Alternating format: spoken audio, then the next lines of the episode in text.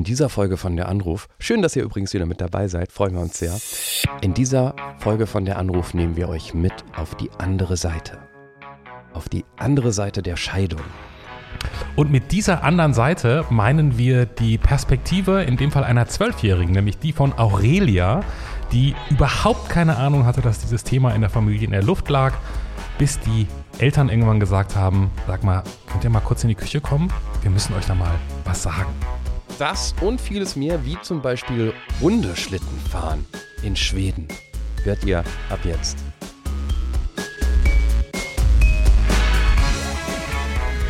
Ein völlig unbekannter Mensch und ein Gespräch über das Leben und den ganzen Rest. Der Anruf. Folge 143. Geteiltes Leben. Mit Johannes Sassenroth, Clemens Buchholz und Hallo, Aurelia hier. Boah. Gerade dachte ich noch, wie dumm es ist, kurz vor der Aufzeichnung von der Anruf schnell noch das Abendessen in sich reinzuschlingern, weil ich dachte, ich muss gleich aufstoßen. Hoffentlich kann die Gästin, Gast alles selbst sagen. Und es klingt danach so, als ob Aurelia jetzt eigentlich alles nochmal erklären kann. Ja, eigentlich schon. Also ihr kennt mich nicht und ich kenne euch auch nicht persönlich. Hardcore-Profi-Modus. Ich war noch gar nicht, ich war noch, guckte noch nach der Technik und nach Aurelia, sage ich erstmal. Herzlich willkommen zu deiner Ausgabe von der Anruf. Danke. Um mal den offiziellen Teil kurz einzuleiten. Ähm, die Basics hast du schon erklärt. Das heißt, wir müssen nur noch, bevor es losgeht, eine weitere wichtige Frage klären. Umschlag oder Buch? Mm, Fragebogen oder Buch. Es ist kein Ich sag Umschlag. immer Umschlag. Ich habe gerade ich hab grad zu Johannes schon dreimal gesagt, hast du den Umschlag ausgedruckt? Hast du den, welchen Umschlag nehmen wir heute? Wir sind nicht die Oscar-Verleihung, Clemens. Leider nicht. Ja, ja, irgendwann machen wir das nochmal. So, Fragebogen oder Buch? So ist die richtige Antwort auch. ja, dann Fragebogen bitte. der Erstkontakt. Wie alt bist du, Aurelia? 20. So jung hat mir schon lange niemand mehr in der Anruf. Wurdest du geboren?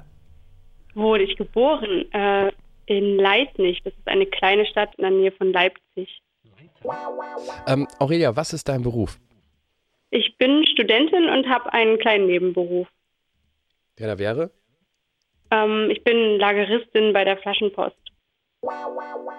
In deinem Fotostream, wie man, glaube ich, unter 20-Jährigen sagt, ist das letzte Foto auf deinem Handy. Welches Foto? Ähm, ein Foto vom gestrigen Konzert. Ist es eigentlich schon cringe, wenn man sagt, wenn, wie 20-Jährige heutzutage sagen? Das, Das ist ist sehr mega cringe. cringe. Ja, okay, das ist gut. oberkrass peinlich. Ja, vielleicht schon ein bisschen. Ja. Warum hast du zum letzten Mal geweint? Ähm, ja, gestern beim Konzert, das zählt, glaube ich, nicht. Nee, ähm, Netflix-Serien und so auch nicht. ja, das dann vor zwei Wochen, als mal wieder überfordert war mit dem Studium und was dann noch auf mich zukommt. Die Zukunftsgedanken haben mich einfach überfordert mal wieder. Mhm. Welchen Tag in deinem Leben würdest du gerne löschen, Aurelia? Ich denke den Tag, an dem unsere Eltern uns gesagt haben, dass sie sich scheiden lassen werden. Was mag deine beste Freundin nicht an dir? Ähm, ich denke, dass ich manchmal zu strukturiert bin. Ich will immer alles durchgeplant haben und dann muss es auch so durchgeführt werden, also fast schon autistisch. Das muss genau nach Plan laufen, ansonsten kriege ich eine Krise. Die Frage ist eigentlich bei 30- oder 40-Jährigen immer so ein bisschen langweilig, außer es ist was Schlimmes passiert. Da kommt immer so ein bisschen, bleib mal entspannt und so weiter. Ich finde es bei einer 20-Jährigen sehr spannend, wenn du der 10-jährigen Aurelia eine Nachricht zurück in die Zeit schicken könntest, durch die Zeit. Welche Botschaft wäre das? Mm, Das hat fast schon mit einer anderen Frage zu tun. Also ich würde sagen, pass auf, bald kommt es ganz hart auf dich zu und auf deine Familie, aber ihr schafft das alle, ihr kommt da durch und im Nachhinein wirst du sehen, es war viel besser als vorher. Aurelia, du bist der Star auf jeder Party. Du bist weltbekannt an der Uni für deine Unterhaltungsqualitäten. Mit folgendem Witz. Okay, ähm, was ist grün und wird auf Knopfdruck rot? Komm, Johannes, den Knackser. Den kannst Ist, du. ist es der Frosch in der Mikrowelle? Der Frosch im Mixer, genau. Ach, in dem, ach im Mix. Ach ja, klar. Ro, ähm, ja. Aurelia, du bist so ein bisschen ein Geschenk für mich, weil du könntest mir die Antwort liefern auf eine Frage, die ich mir seit Jahren stelle. Ähm, Okay. Ich, wir, wir gehören ja beide zu einer anderen Generation und gerade, ähm, also Clemens und ich, als du. Und wenn ich mich hier so umgucke, bei uns im Viertel und wenn ich durch die Kindergärten, Kitas und Schulen dieser Welt gehe, dann sage ich immer, wir haben sie alle nicht mehr alle. Diese ganzen Kinder heißen halt nicht mehr Steffi oder Michael oder Manuel, sondern die heißen, meine Tochter heißt Lola, dann gibt es eine Amalia, dann gibt es einen Timotheus und so weiter. Und jeder denkt für sich natürlich, ah, der Name ist doch vollkommen okay. Aber wenn man dann alle Namen mal so hintereinander hört aus der Klasse, denkt man sich so, sag mal, wir spinnen doch irgendwie. Und ich, also, nimm es mir nicht böse, aber ich kenne auch eine Aurelia, wo ich erstmal, ähm, die ist jetzt zwei, glaube ich, wo ich erstmal mit den Augen gerollt habe. Sag, wie kann man sein Kind so nennen? Ist das jemals ein Gedankengang, den du jemals hattest oder Wurst? Ja, den Gedanken hatte ich vor allem, weil ich äh, ja in Sachsen wohne und da sagt man oft Aurelie, also Aurelia. Bei den Deutschen klappt das nie. Das war so ein Spruch, den ich manchmal von älteren Leuten in meiner Kindheit bekommen habe und da habe ich natürlich gedacht, super, Das- toll ausgesucht, Mhm. Mama, Papa, der Name, klasse. Klasse, richtig motivierend. Wie das ist so ein, was ist das? Ich habe den Spruch noch nie gehört. Das Aurelie, ist, das ist klappt ja aus nie. äh, Wir sind Helden. Aurelie, so klappt das nie. Da, da, da, Ach, da, ich habe den Text vergessen. Ich habe auch dann den Wir sind Helden-Song gedacht. Ah, ist der so negativ? Okay, das war mir nicht klar. Ach Mensch, sorry, ja. Okay. Mein Bruder hat genauso einen komischen Namen und da, wir waren das gewohnt, immer mal auf unsere Namen angesprochen zu werden. Da Wie heißt der? ist in Ordnung. Sein Name ist Tamino. Oh, Tamino ist aber noch viel exotischer als Aurelia, finde ich. Mm, Ja, aber oft bekannt, weil viele Mozarts Zauberflöte kennen und da kommt der Name auch drin vor. Oh, klar, jetzt fällt es mir ein. Sorry, habe ich nicht direkt geschaltet. Papageno wäre aber auch noch schön gewesen, aber gut. Oh je, nein. Mal weg von deinem Namen. Was studierst du denn Anstrengendes? Nicht unbedingt anstrengend. Ich studiere Erziehungswissenschaft jetzt wirklich Vollzeit, aber der Weg dahin war ein bisschen steiniger, weil ich ähm, erst ein Studium angefangen habe, was mir nicht so gut gefallen hat. Und jetzt muss ich halt in dieses Vollzeitstudium erstmal reinkommen und praktisch aber eigentlich auch nach dem vierten Semester dann schon das Praktikum machen und all diese Informationen, die ich letzt vor zwei Wochen bekommen habe, das war einfach alles ja zu viel. Anstrengend ist das Studium eigentlich nicht. Okay. Und was, warum betonst du Vollzeitstudium? So hast du vorher Halbzeitstudium gemacht oder? Hm, Halbzeit nicht, aber ich habe quasi ein halbe halbe Studium gemacht. Also man soll ja beim Studium einen Bachelor am Ende erlangen. Für den braucht man 180 Leistungspunkte. Und ich habe quasi zu 90 Leistungspunkten Erziehungswissenschaft studiert und zu 90 Leistungspunkten Linguistik. Und ja, jetzt habe ich mich dann entschieden, die Linguistik fallen Ach zu so, lassen, okay. weil es nicht meins war und voll einzusteigen in die Erziehungswissenschaft. Okay, du hast also vorher schon voll studiert, aber die Hälfte davon war Ling- Linguistik. Genau. Okay, jetzt, jetzt, jetzt, äh, jetzt habe ich es raus. Und äh, was, was hast du da für Infos bekommen? Was war da so dramatisch? Ja, eben mit dem Praktikum, dass man sich gefühlt jetzt schon um eine Praktikumsstelle bemühen muss und äh, dass man dann null Semesterferien hat, also wirklich zwölf Wochen am Stück arbeiten ist. Und ja, das alles passte nicht so in meine Lebensplanung rein, weshalb ich dann gesagt habe, na gut, ich schiebe das einfach ein bisschen, um mir selbst den Druck rauszunehmen und die Angst rauszunehmen. Ja. Und das aber, das ist so, sagen, wenn du Panikmoment sagst, dann ist das wirklich was, wo du denkst, ist zu viel oder wie macht sich das? Also, was, was ist dein Kennzeichen? Was muss passieren, damit du so einen Moment hast? Ja, ich, ich merke dann, ist es mir wieder alles zu viel. Ich würde am liebsten alles abbrechen und blöd gesagt Hartz-IV-Empfängerin werden, einfach damit man diese ganzen Zukunftsgedanken nicht hat, den ganzen Stress, was will ich denn mal werden, was will ich denn mal machen, das, was eben die, die Jugend von heute beschäftigt. Viele wissen ja einfach nicht, wo soll es hingehen. Ist es denn, ist es denn so, dass du, sagen wir mal, vor zweieinhalb bis drei Jahren, als, es, als das mit dem C noch nicht passiert ist, hast du da äh, anders auf die Zukunft geguckt? Hat Corona das irgendwie befeuert oder, oder irgendwas mit, dein, mit deinem Blick auf diese Welt und die Zukunft gemacht? Also bei mir persönlich eigentlich nicht. Ich hatte schon immer Probleme, überhaupt für mich rauszufinden, was ich denn will. Das hat Corona jetzt nicht geändert. Natürlich ein bisschen schwieriger gemacht, aber ich habe ja zum Glück meinen Weg jetzt gefunden. Okay, okay. Das, und das war auch nicht doof an der Uni oder so, dass man da, man hat, ich frage jetzt nur, wenn man immer so diese Geschichten gehört hat von, von diesen traumatisierten Studenten wegen Corona. nee, das äh, Gute ist ja, dass ich äh, gar nicht so richtig in diese ja, Offline, äh, Online-Sache reingerutscht bin, sondern als ich angefangen habe zu studieren äh, im letzten Herbst, war schon wieder an der Uni Unterricht und nur selten mal noch online. Deswegen, ich konnte auch richtig, ja, als Erstsemesterstudent richtig reinkommen, Partys mitmachen und so. Schwester von einer sehr guten Freundin von mir, die ist tatsächlich eher so meinem Alter, also die hat schon eine fünf vorne stehen. und die hat bisher immer so was Designmäßiges gemacht. Familie, Mann, Kind, alles da. Und die hat jetzt entschieden, das finde ich so irre, dass sie eigentlich nie so, das war schon immer okay, aber eigentlich war es nie ihr Job. Und die hat jetzt mit Anfang 50 gekündigt und macht jetzt eine Ausbildung zur Erzieherin. Das dachte ich so, wow. Ja, richtig so. Auf jeden Fall nochmal was Neues anfangen. Mein Vater ist gerade genau in der gleichen Situation. Der macht einen Job, den er nicht mag, an dem er nur, zu dem er nur hingeht, um eben Geld zu verdienen.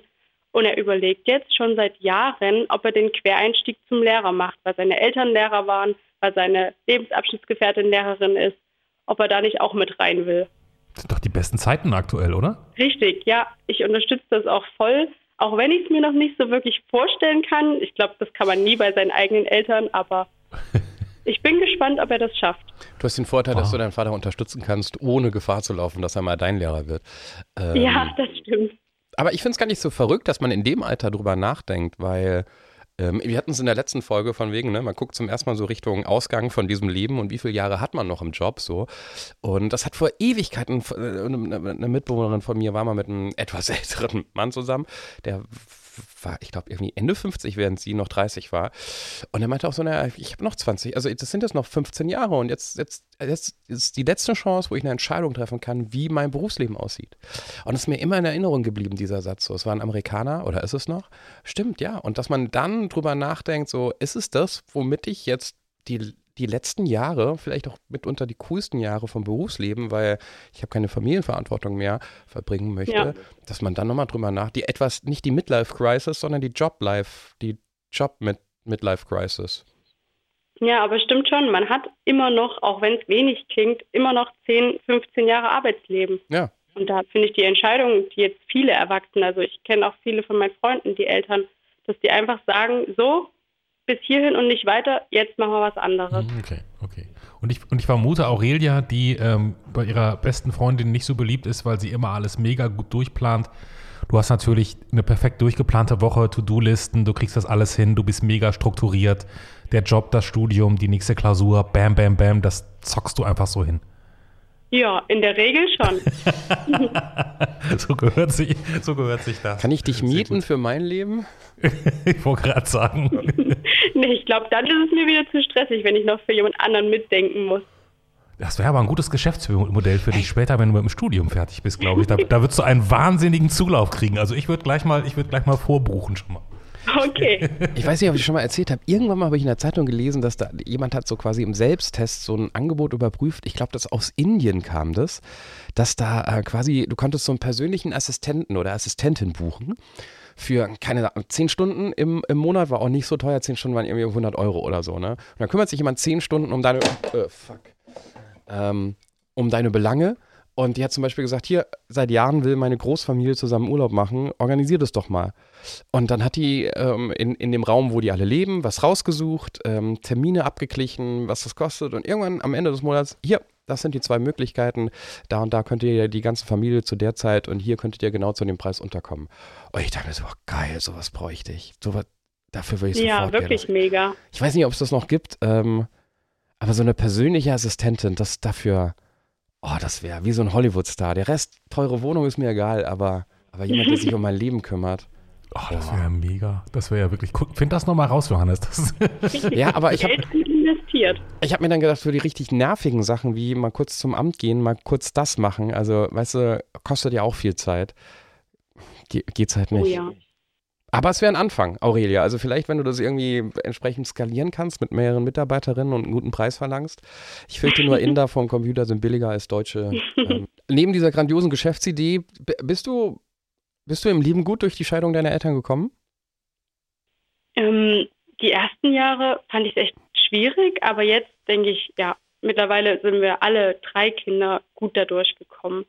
Und auch unsere Eltern haben wieder Partner gefunden und es hat sich alles einfach zum Guten gewendet, was am Anfang so, so schrecklich aussah. Du warst wie alt? Ja, zwölf, denke ich, ja. Elf, zwölf. War das was, weil du gesagt hast, das ist der Tag, den du am liebsten löschen würdest?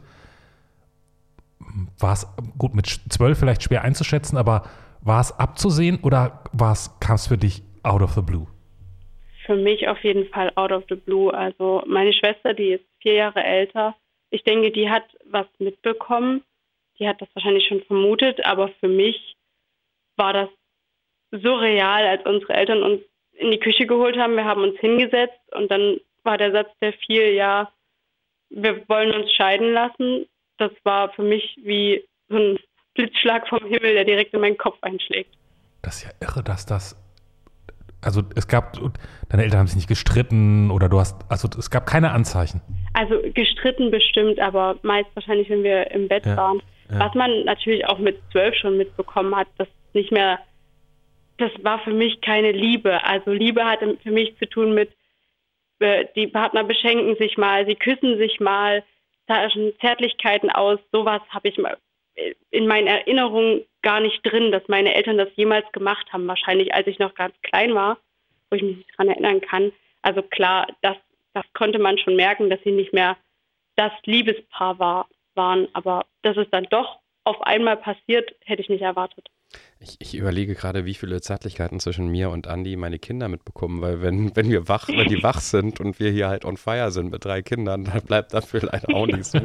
nee, aber ich glaube, ich weiß, was du meinst, ne, wenn man sowas gar nicht mitbekommt. So tauscht man sich ja schon mal aus. Ja, das, ja. Ich habe meine Eltern, glaube ich, in meinen Erinnerungen haben sie sich noch nie geküsst. So, und das ist schon, ja. das hätte mir auffallen sollen, aber ist es natürlich nicht. Man, man lebt ja auch als Kind in so einer idealen Welt von Familie und mhm. ja, alles ist schick.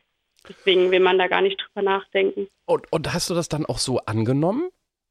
Weil, weil du gemerkt hast, ja stimmt, die haben ja nie irgendwie geküsst oder war da erstmal so eine Abwehrhaltung oder das darf doch nicht wahr sein, ähm, meine Eltern müssen zusammenbleiben?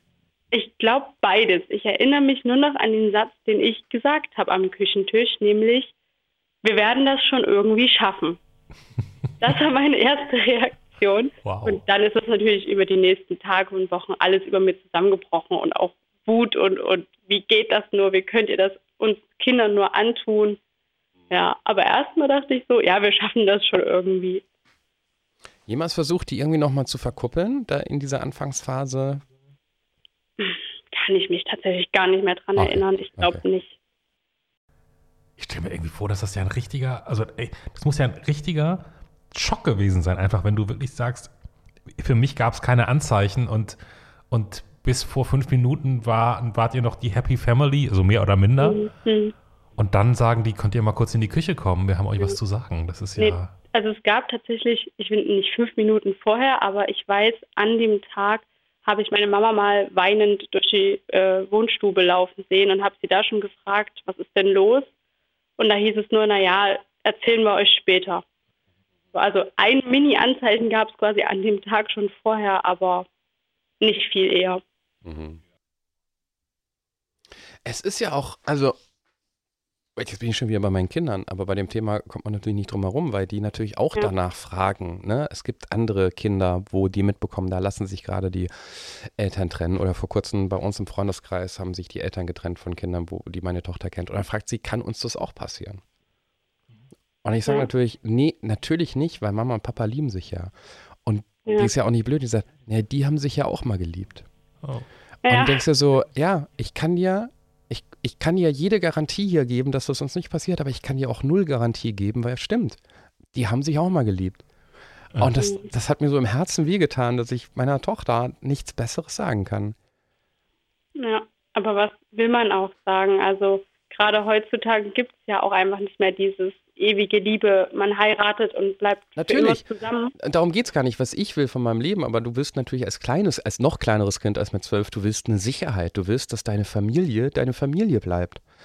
Und, Absolut, und genau. du möchtest nicht hören, dass es Menschen gibt, die sich mal trennen und dass von heute auf morgen dein, dein Leben auf, auf den Kopf gestellt werden könnte.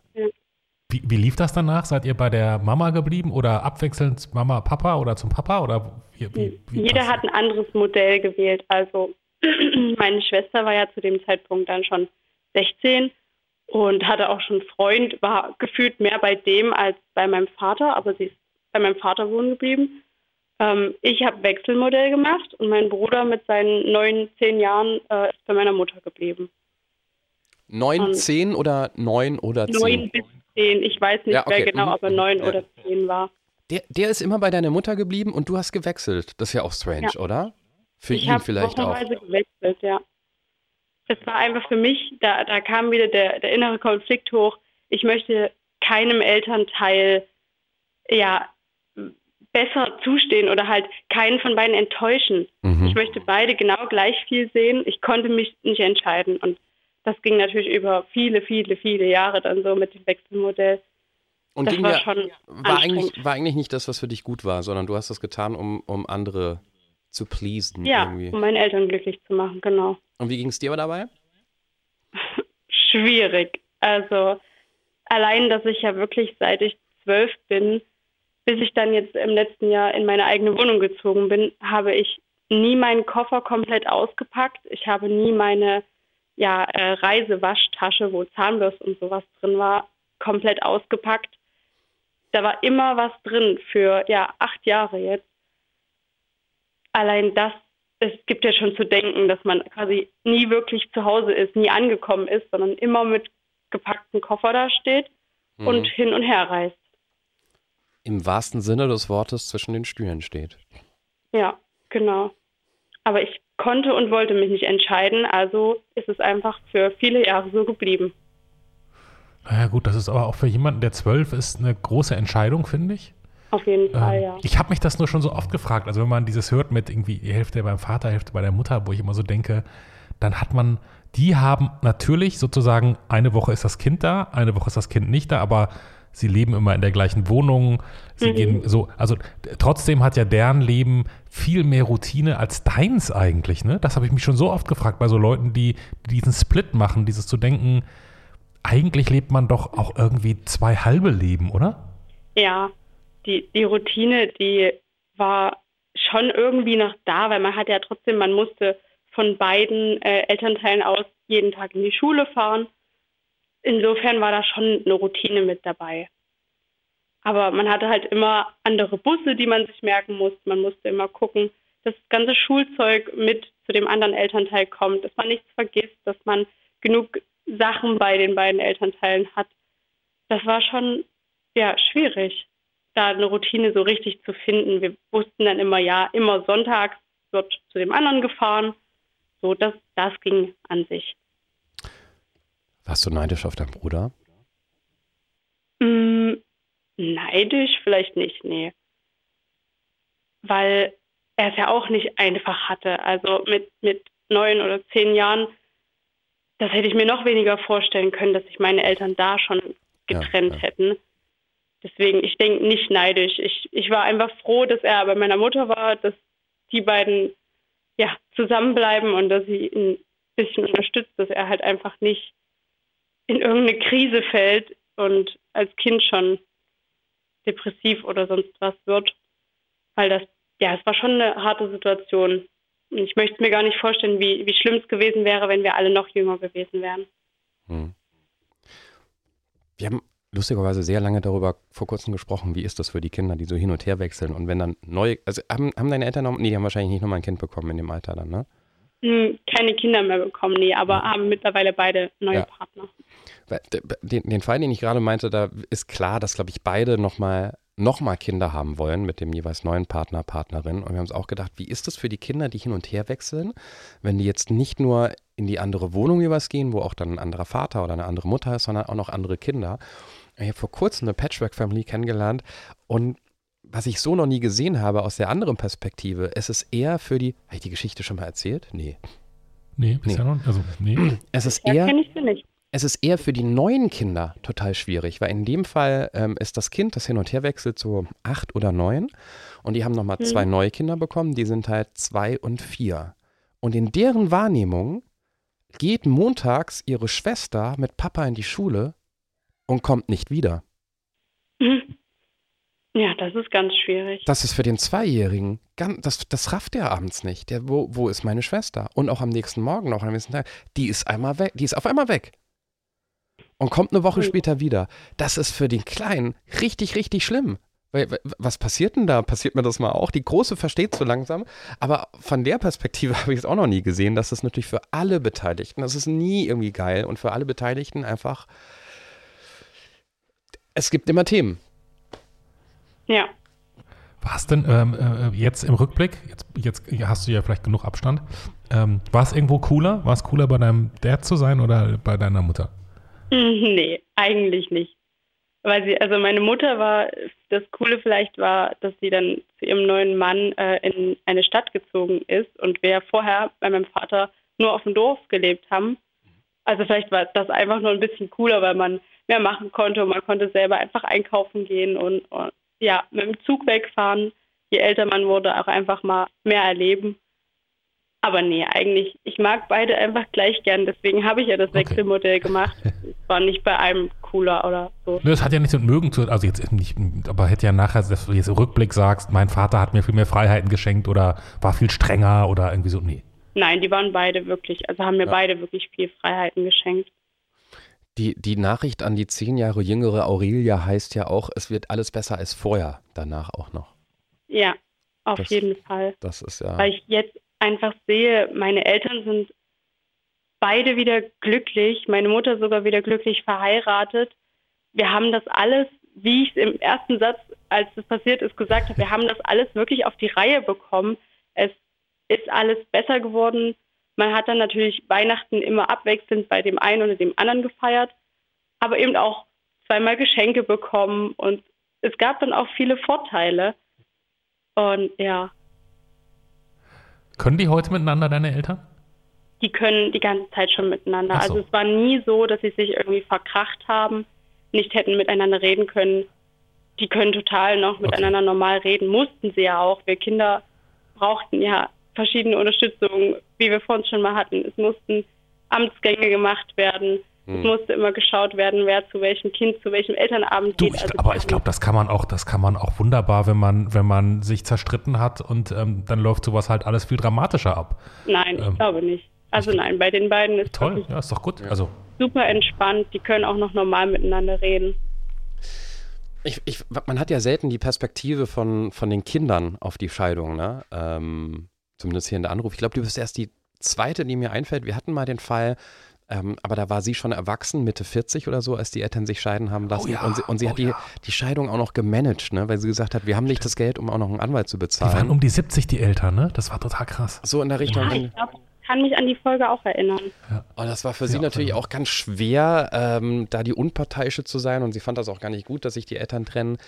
Ähm, aber da, da ist irgendwie die Scheidung, nee, wir, ja, ich, ich, der Titel fällt mir jetzt nicht mehr ein, aber so in der Richtung.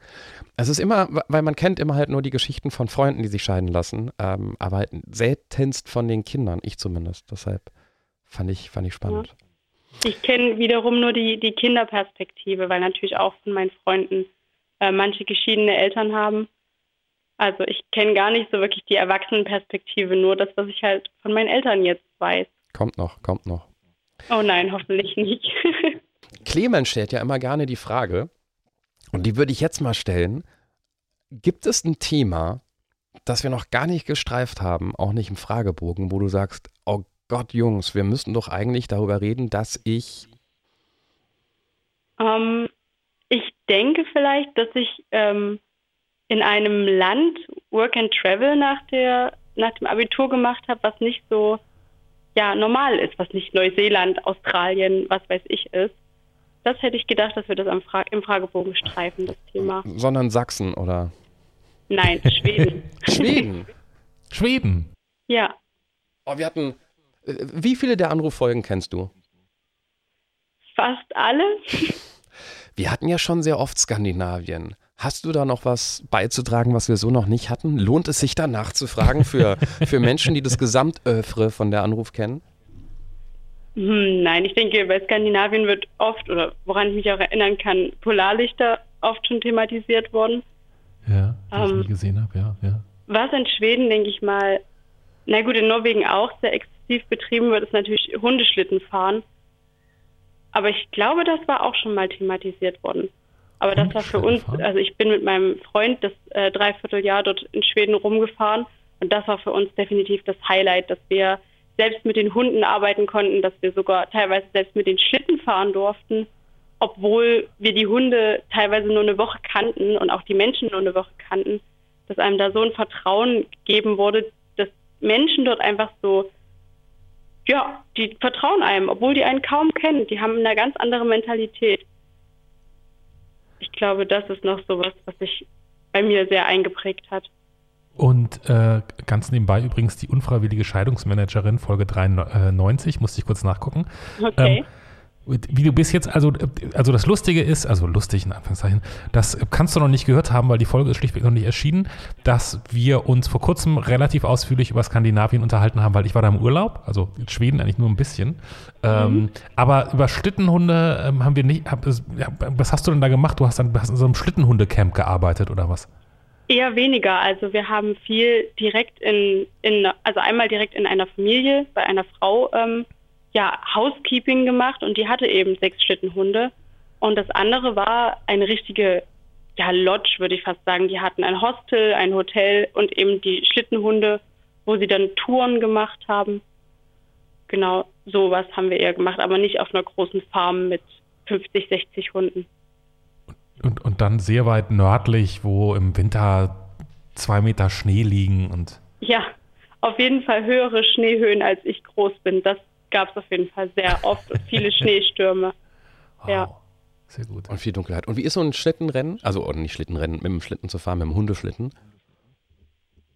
Verdammt anstrengend. Anstrengender, als man sich vorstellt, wenn man von außen schaut, weil es ist ja richtig, richtig kalt und man denkt, oh, man steht dann da und friert fast ein, aber man muss ja trotzdem was machen. Man muss Kommandos geben, man muss sein Gewicht verlagern.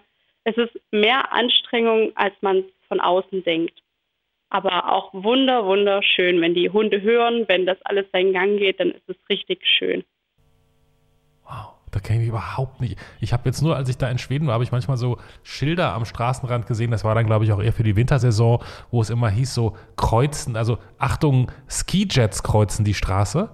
So, heißen die Dinger so? Skijets? Videos, ja. ja, ja. Tausend Worte dafür, ja. Ja, das, das habe ich nur so gesehen. Das fand ich immer so, wenn man da im Sommer lang fährt, kann man sich ganz schwer vorstellen, dass hier nochmal irgendwas mit Schnee und, und Kreuz die Straße gibt. Aber ähm, Schlittenhunde in der Schlittenhundszene bin ich, bin ich gar nicht zu Hause. Hat aber jetzt nicht dein Leben so während verändert, dass du dir sofort einen Husky zugelegt hast und Meins nicht, aber mein Freund besteht darauf, dass wenn er mit seiner Ausbildung fertig ist, dass dann ein Hund bei uns ins Haus kommt. Nur im Moment ist es halt so schwierig, weil er jetzt in Schichten geht und oft nicht da ist und ich habe auch genug zu tun. Und da sagen wir, wir, wir warten erstmal ab, wir schauen erstmal noch, wir gehen auch dann, wenn es soweit ist, erstmal in die Tierheime schauen, was wollen wir überhaupt, groß, klein, äh, alt, jung, am besten eher alt, damit sie schon erfahren sind. Hm, okay. Ja, aber es wird, denke ich mal, in den nächsten ein, zwei Jahren ein Hund bei uns ins Haus kommen. Zur Not ja mit, mit, mit Hundesharing anfangen. Ich kenne ich kenn jemanden, der hat einen Hund, schon seit sechs oder sieben Jahren, aber immer nur so drei Monate. Und dann ist der drei Monate bei seiner besten Freundin in einer anderen Stadt. Und dann geht es immer so hin und her. Interessantes Konzept. Ja. Ähnlich wie du mit deinen geschiedenen Eltern, nur in anderen Intervallen. Kein guter Vergleich. der, der kriegt auch mehr Leckerlis wahrscheinlich erst. Nein. Ich hätte, so, ich hätte ja so wahnsinnig gerne einen Hund, aber in der Stadt ist ja das Problem, dass man, ich sag's einfach so, wie es ist, man die Scheiße hinterherräumen muss. Das ist leider nicht akzeptabel, aber ich habe es nochmal gemerkt, ich war bei meiner Schwester zu Besuch vor einiger Zeit, die haben jetzt einen Hund. Ähm, jetzt, wo die Kinder ausgezogen sind. Im Prinzip genau das. Das ist auch kein Geheimnis. Jeder weiß, warum dieser Hund geschenkt wurde. und ich habe im Prinzip jeden Tag mehrere Stunden mit diesem Hund gespielt. Und ähm, meine Schwester meinte auch, als ich dann wieder weg war, wäre er mehrere Tage komplett irritiert gewesen, wo denn der Typ ist, der der ohne Ermüdungserscheinung immer wieder mit ihm diesen Ball wirft und spazieren geht und ich weiß nicht, was macht. Aber in der Stadt ist es leider, finde ich, unattraktiv. Unattraktiv einfach so. Das ist schwierig, ja. Zieh ich nochmal irgendwann aufs Land und dann kann der hinmachen, wo er will und so. Ja. Und dann, dann komme ich nochmal ins Man Geschäft. braucht ja auch die Zeit. Du musst ja einfach, also bei den meisten Hunden morgens, abends einfach einplanen können. Ja. Wir gehen raus und nicht nur mal kurz mal Pipi machen, sondern im besten Fall eine halbe Stunde, dreiviertel Stunde. Ich, ja, wir, wir entweder die Zeit oder einen großen Garten. Ja. Wir hatten, wir hatten früher Hunde in der Familie, als ich äh, Jugendlicher war. Wir haben immer gesagt, das Beste am Hund ist, dass man bei jedem Wetter raus muss. Und das Schlechte am Hund ist, dass man bei jedem Wetter raus muss. Also. ja. Also, äh, äh, als wir als Kinder unseren ersten Hund bekommen haben, Teddy, oh. gab es vorher eine lange Diskussion, also sozusagen ein ernstes Gespräch der Eltern mit den Kindern. Wenn ihr diesen Hund wirklich wollt, dann müsst ihr mit dem Hund spazieren gehen. Ihr müsst euch um den kümmern. Und es ist euer Hund. Nur dann kriegen wir den. Ist das klar? Ja, ja, ja, Mama. Ja. Natürlich, auf jeden Fall. Wir jeden Tag, alles.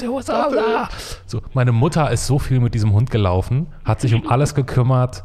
Ähm, wir haben da sehr abgelust, aber es war auch nie in der Diskussion, den Hund zurückzugeben, weil eben, äh, ich glaube, meine Mutter sich einfach auch in den Hund verliebt hatte und dann haben wir den gerne abgetreten und ab und zu mit ihm gespielt und der war dann da, aber es war echt der Hund meiner Mutter. So. Ja. Müssen wir an der Stelle nochmal ganz kurz eben den eigenen Werbeblock, ne? falls ihr äh, denkt, Mensch, so wie Aurelia will ich auch mal mit den beiden quatschen und mal gucken, was so in meinem Leben los ist, was ich vielleicht noch gar nicht wusste oder was ich einfach erzählen möchte. Der Anruf podcast.de geht ja einfach hin, könnt ihr euch anmelden und dann meldet sich unsere Marion irgendwann bei euch. Kann manchmal ein bisschen dauern. Weißt du, wie der aktuelle Vorlauf ist, Johannes? Wie, wie, Monate. wie viele Wartewochen Mo haben wir? Monate, dadurch, dass wir ja die lange Pause Ach so, die ja, Pause. genau. Ja, mit der Pause vorbei. Ich weiß, Aurelia, wann hast du dich angemeldet? Im Dezember letztes Jahr. Das schneiden wir raus. also es ging ganz schnell, habt ihr gerade gehört? Uns fehlt natürlich noch ein Folgenbild für dich. Von Schweden über ähm, weinende Eltern, die sich scheiden lassen, ist alles möglich fast? Du hast wahrscheinlich noch was ganz anderes im, im Kopf? Ja, ich denke was ganz, ganz anderes. Und zwar würde ich gern irgendwas mit einem Regenbogen haben weil das ist einfach für mich das beste Symbol, was es gibt. Ich liebe den Regenbogen und ja. Dann, weißt du, was wir da nehmen, Johannes? Das war, glaube ich, jetzt, ich könnte jetzt lügen und sagen, es war in Schweden. Ich glaube, es war in Norwegen. Dieses Foto, was ich dir geschickt habe von dem horizontalen Regenbogen. Erinnerst du dich? Habe ich ja alles gelöscht, weil ich dich gehasst habe für deinen Urlaub. Ähm, ja. Aber nehmen wir.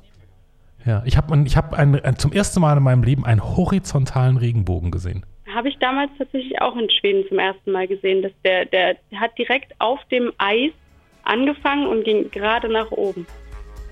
Ach so, nee, meiner ging horizontal zur. Das war ja äh, ein vertikaler jetzt. Ach genau, ja, jetzt habe ich gehört, genau. Ja. Anyway, auf jeden Fall war es kein Bogen. So, das wollte ich nochmal sagen. Ja. Lieben Dank, dass du in deiner vollgepackten Lernwoche Zeit für uns hattest. Klar, immer wieder gern. Tschüss. Tschüss. Tschüss. Das war der Anruf. Von und mit Clemens Buchholz und Johannes Sassenroth. Technische Unterstützung Andreas Deile. Die Stimme im Layout, also ich, Andrea Losleben. Für mehr Infos und Mitmachen der Anruf podcast.de.